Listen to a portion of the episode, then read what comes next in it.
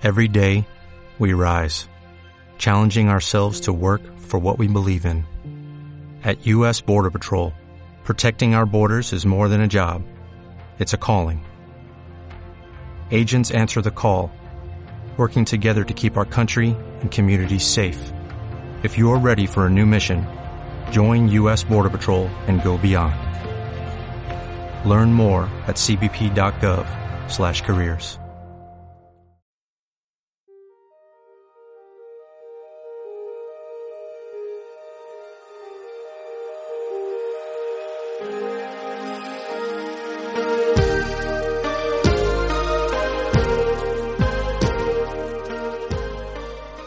Hola, bienvenidos a Sandra Best Terapia para el Cambio.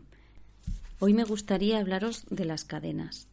De estas cadenas que hablábamos en el anterior podcast que te mantienen retenido a un estilo de vida en el que no escapas de una situación porque te sientes incapaz de hacerlo, pero no sabes muy bien qué es lo que te detiene, qué es lo que no puedes cambiar, qué es lo que puedes hacer. Estás un poco perdido, no eres consciente de que a lo mejor aquello que te tiene atrapado es una cosa pequeña, es una cosa que a la que seas consciente de qué es, la puedes cambiar de una manera relativamente fácil. Lo de relativamente fácil es un poco ambiguo porque no todos hacemos un cambio de la misma manera. El proceso de cambio a veces implica muchos aspectos, a veces el cambio es una pequeña cosa. Cada persona es un mundo entonces me gustaría hablaros de estas cadenas teniendo una amplitud de miras en el sentido de no solo ver cosas de esta vida. Yo creo en, vidas pasadas, creo que, que sí que hay que vivir el presente porque es lo que estamos viviendo, pero yo creo que realmente somos almas que nos hemos ido reencarnando desde hace muchos años, otras de hace menos años, pero que tenemos unas vidas pasadas. Creas o no en, vidas pasadas, lo que sí que es cierto es que generación tras generación se van heredando una serie de conductas. No solo se heredan enfermedades, sino que se heredan una serie de, de conductas, de maneras de hacer a nivel familiar. Están las cadenas de cosas más de esta vida para los que no crean en vidas pasadas y las cadenas que tú traes de vidas pasadas de tu propia vida como alma o de tu vida y la de tu familia. No sé si se me entiende en este punto, porque me gustaría llegar a muchas personas independientemente de sus creencias, pero esto es complicado. Entonces, bueno, os hablaré a partir de lo que yo creo. Yo creo en, en vidas pasadas, en, en, que somos un alma, que es como una especie de libro con muchos capítulos. Nosotros somos un libro y cada vida es un capítulo. Unos somos un libro más grueso, otros somos un libro menos grueso, pero es un libro con muchas vidas, ¿vale? Entonces, esa alma se va reencarnando y ha tenido una serie de vivencias que algunas las ha solucionado de una manera, de otra, entonces ahí tiene unas cadenas, tiene unas cadenas con vivencias de otras vidas, con cosas que les hemos hecho a otras personas, con cosas que nos han hecho. En este punto es muy importante el ritual del perdón, el ser capaz de perdonarnos lo que en otras vidas hemos hecho, de perdonar a los demás por lo que nos han hecho en otras vidas y en esta presente. Y creo que de esa manera es como que esas cadenas poco a poco se van rompiendo. Eso en cuanto a vidas pasadas. Luego está el tema de en esta vida, las cadenas. ¿Qué cadenas hay? pues lo que nos han dicho desde bien pequeños, según el estilo de vida que hemos llevado, hemos tenido unos aprendizajes y todo eso son cadenas que tú te has ido haciendo, son como una especie de esquemas mentales que si no son positivos lo enfoco como cadenas en el sentido de que te tienen como atrapado en, una situación de la que no, no, ves la posibilidad de escapar. Mucha gente me comenta, es que tengo muy mala suerte en el amor porque siempre voy a parar a, relaciones en las que mi pareja me maltrata y es que no tengo suerte en esto. Miremos a ver por qué se da esa situación, qué es lo que hay en nosotros no es una manera, esto es un poco complicado porque el decir que hay en nosotros que atraiga eso parece que, que esté culpando a la persona que está sufriendo esos maltratos y no es así, simplemente quiero enfocar la parte del aprendizaje, de qué características tiene el maltratador que a nosotros nos atraen y nos llevan a tener relación con, con, esas personas que tienen esas características. ¿Y por qué nos atraen ese tipo de características? Muchas veces no somos conscientes, pero hay una parte de esas personas que nos recuerdan a vivencias que hemos tenido y el revivir eso que ya conocemos nos da seguridad y nos da tranquilidad. Y es por eso que muchas veces las personas nos relacionamos con gente parecida a lo que es el esquema que tenemos de nuestra infancia, de nuestra juventud y en la edad adulta revivimos situaciones que no nos resultan agradables y parece que se van repitiendo y es como una especie de noria de, ruleta que siempre estamos en la misma dando vueltas como el ratón que está en una rueda y por mucho que corra está ahí, es que no sale de la rueda, tiene que dar el saltito y salir porque si no siempre va a estar repitiendo eso. Entonces hay cadenas o determinadas creencias que son cadenas no en todos los casos. Mi punto de vista es que cuando nuestra vida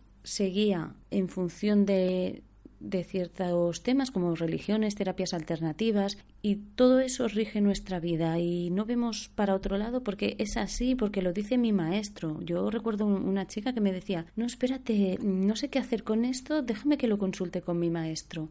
Y yo pensando, ¿y por qué lo tienes que consultar a otra persona? Aquello a mí me extrañaba. Realmente nuestro maestro somos nosotros mismos. Y es algo que no tendríamos que olvidar nunca. Porque delegar a otros nuestras decisiones o nuestra vida es algo un poco peligroso. Es, es una manera de caer en ese tema de las cadenas. Yo por eso, en cuanto a mi terapia, no me gusta que, que la terapia se alargue mucho y que la persona acabe dependiendo de mí porque no creo que sea bueno. Creo que la terapia, por eso lo enfoco como una terapia de apoyo, de apoyo en el sentido de, de ser una especie de bastón en el camino, pero un bastón que llegará un momento que ya no necesitarás. Porque si siempre necesitas de ese bastón es que no se está haciendo bien, algo sucede.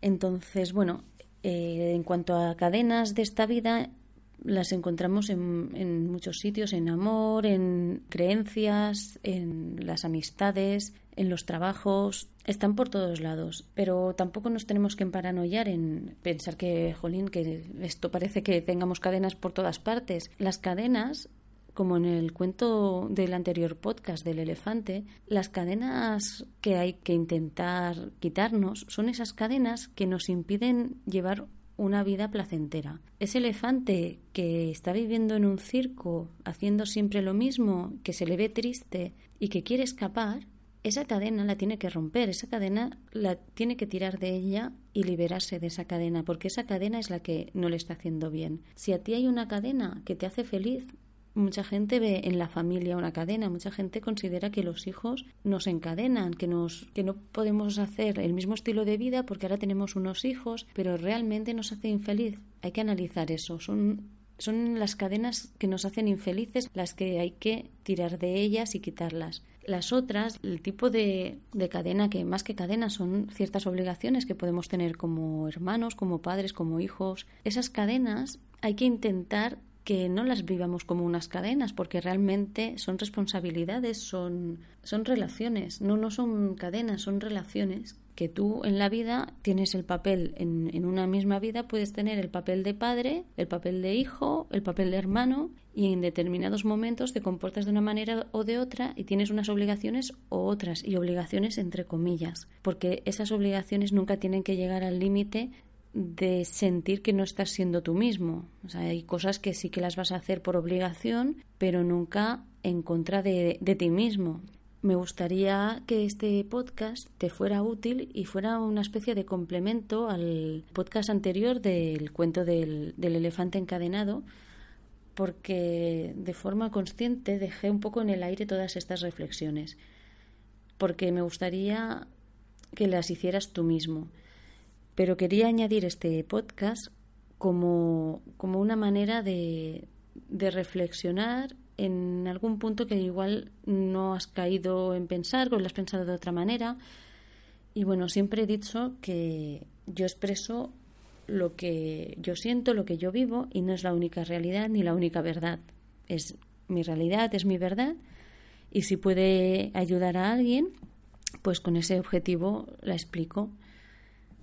Y bueno, espero que el podcast de hoy te haya gustado y sobre todo te sea muy útil para reflexionar.